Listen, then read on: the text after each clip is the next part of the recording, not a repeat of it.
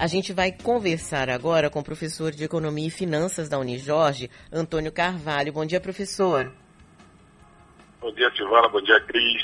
Prazer estar aqui nesse dia tão especial, Dia Internacional da Mulher, uhum. mas infelizmente não temos muito a comemorar. Pois é. é tanta coisa negativa, né? Estou ouvindo o programa desde o início. Uhum. E infelizmente a gente não tem uma notícia boa, nada que nos anime. É, lamentável que nós estamos vivendo. É, eu, eu tenho tentado me animar, professor, assim, é, acreditando na consciência humana, que em algum momento a gente a gente toma consciência como sociedade que é, esse tipo de inimigo e que cada vez mais nós vamos ter, né? Essa é que é a verdade, infelizmente, que esse tipo de inimigo a gente só combate e a gente só vence coletivamente. É, a gente estava vendo, eu não sei se você chegou a assistir, não sei se o senhor assistiu também, uma longa reportagem sobre Wuhan, né, sobre o epicentro da pandemia. E quando você observa por que, que a China melhorou os números, por que, que Wuhan conseguiu praticamente debelar a doença, a gente percebe que foi exatamente porque as pessoas é, são mais disciplinadas, né, por uma questão cultural até, a gente sabe, mas as pessoas resolveram pensar no coletivo mesmo em detrimento das vontades. Porque quem é que não tem vontade de ir num bar, comer, né? ah, né? beber uma coisinha, comer uma coisinha, sair pra praia, curtir? Tá, na gente, né? Tá no brasileiro. ao vivo, né, Sil? Tão legal. Pois é. Agora, professor, além da doença em si, que já é extremamente cruel, a gente tem um impacto muito grande também é, na economia, né? A gente teve um aumento do número do desemprego, a gente tem essas medidas restritivas que não se sabe exatamente como é que a economia vai ficar, em especial porque até agora a gente não teve o retorno do auxílio emergencial, apesar de ter uma perspectiva aí é, de que ele venha a acontecer, e a gente vem tendo um aumento aí é, do preço de alguns itens é, na área de alimentos, o que deixa o consumidor como um todo, em especial classe média e classe baixa, enlouquecido, né? Porque a gente está com menos dinheiro e a gente chega no mercado e os preços estão muito, muito mais altos. É uma combinação realmente bombástica para o, o pobre consumidor. Sim, menos dinheiro com preços mais altos. E de itens, Silvana e Cris, que estão na base da pirâmide de consumo. Ou seja, alimentos, é, medicamentos, combustíveis, né, esses itens que estão, que fazem parte da cesta de consumo de todos os brasileiros, de todos os indivíduos, né, mas como estamos falando de Brasil, de todos os brasileiros, sem exceção. E quando esses preços aumentam, e aí a gente tem que considerar também, Cris e Silvana, o aumento do consumo desses itens. O impacto gerado pelo, pelo consumo desses itens não está relacionado apenas ao aumento do preço, que é um aumento aí ocasionado por uma série de fatores, embora tenha um deles que eu considero muito perverso nós tivemos aumento dos alimentos aí, basicamente, na primeira fase, no ano passado, uhum. por conta das restrições de produção, uma, uma, certa queda da produtividade. Em seguida, por conta da alta do dólar e a expansão da exportação das commodities, né, de alimentos, das commodities agropecuárias, né, de maneira geral, agrícola e pecuária. Mas também tem uma coisa, nós brasileiros, infelizmente, temos uma cultura muito perversa, de um oportunismo é, maligno. Existem né, fatos que circulam em, em, em outros países, quando acontecem catástrofes, comerciantes, taxistas, é, empresários assumem posturas completamente diferentes da nossa, é, reduzindo o custo, vendendo produto a preço de custo, entregando produto às vezes sem custo para as famílias, para socorrer aquelas que mais precisam. Aqui, infelizmente, quando fatos dessa natureza acontecem, a maioria dos empresários te aproveitam para cobrar um pouco mais, para ganhar um pouco mais. Entendeu? Então, isso, isso é, é realmente lastimável. É. Eu estava vendo aqui, professor, que o arroz chegou a ter um aumento de 70%, o feijão um aumento de 40%. E essa é a base né, da nossa alimentação, quer dizer, é arroz, feijão e o que a gente chamava, chama lá em São Paulo de uma mistura, né? É, que pode ser é, qualquer coisa que é, que apareça. Agora, por outro lado, professor, é, apesar da gente sentir no bolso quando vai no supermercado, quando se fala na inflação geral, ela aparece, lá, 2%, 3%, 4%. Por que, que a gente sente essa diferença tão grande?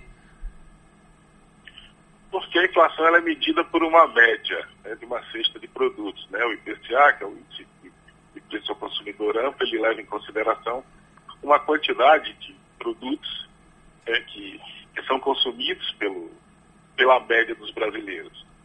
No entanto, quando você pega itens como arroz, feijão, como você bem disse, Giovana, que compõe aquela mistura básica, a base da alimentação do brasileiro, é, e esses produtos eles apresentam uma alta maior, se você estratificar esses produtos, você vai ver que o impacto né, na, na, na cesta de quem consome maior frequência esses produtos é maior, as pessoas vão gastar mais, infelizmente.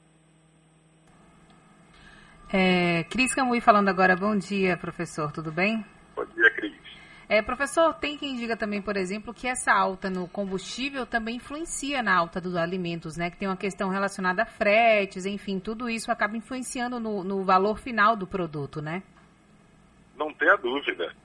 A gente tem eu como estudioso de economia, é, nós descobrimos que existem 15 causas prováveis de inflação.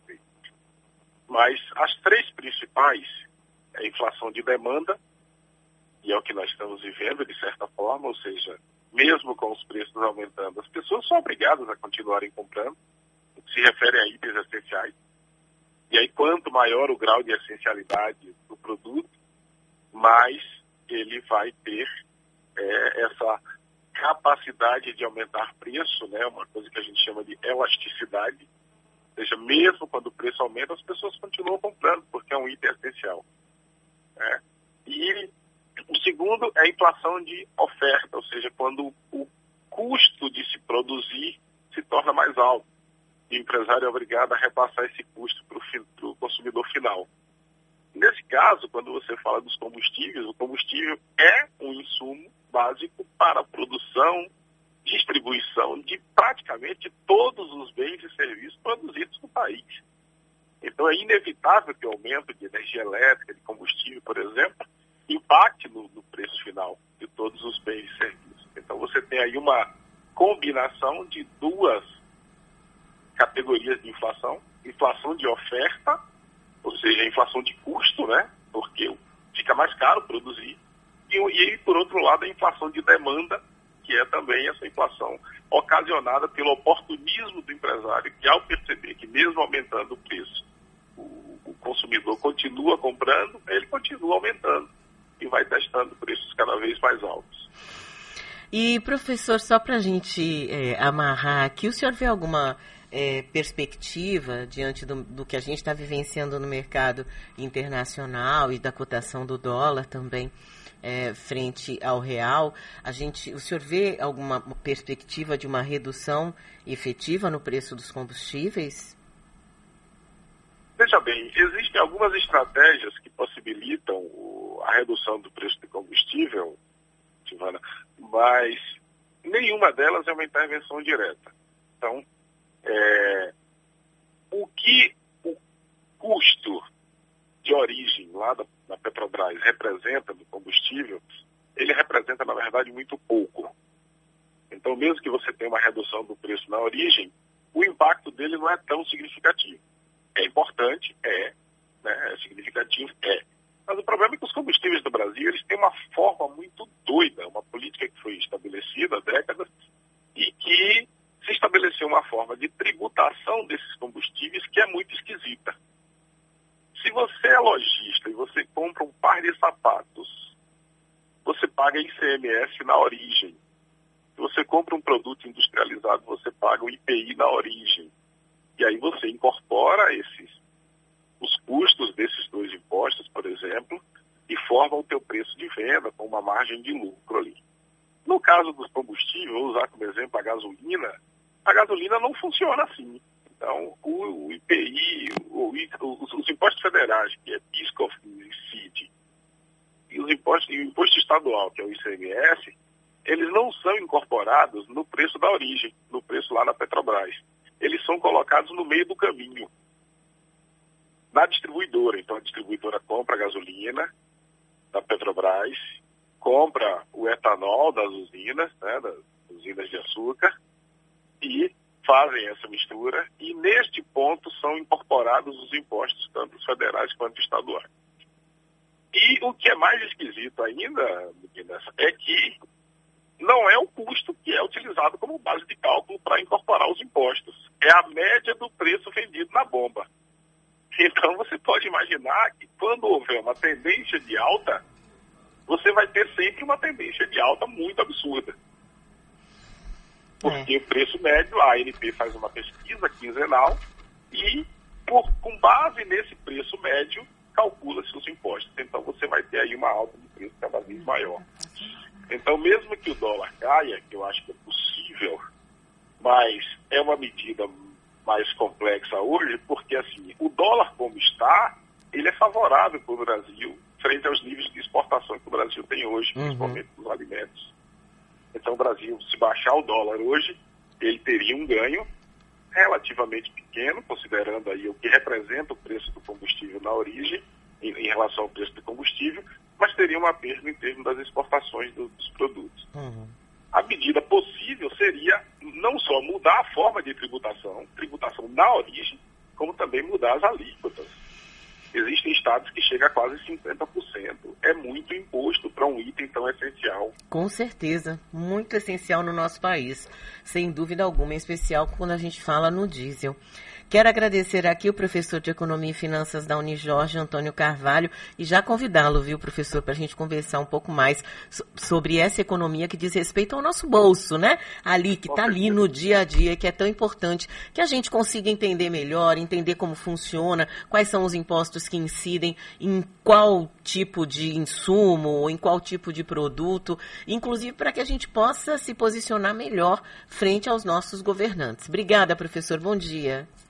Eu que agradeço. Só para você ter uma ideia, Silvana, para encerrar rapidinho aqui, eu fiz uma simulação em que se nós reduzíssemos a carga tributária pela metade, ou seja, o ICMS nós trouxéssemos para uma média de 15%, e os impostos federais, que chegam à média de 16%, trouxéssemos ele para 8%, nós teríamos hoje uma gasolina com preço final aí de 3,95, entre 3,90 e 3,95. Quem nos dera!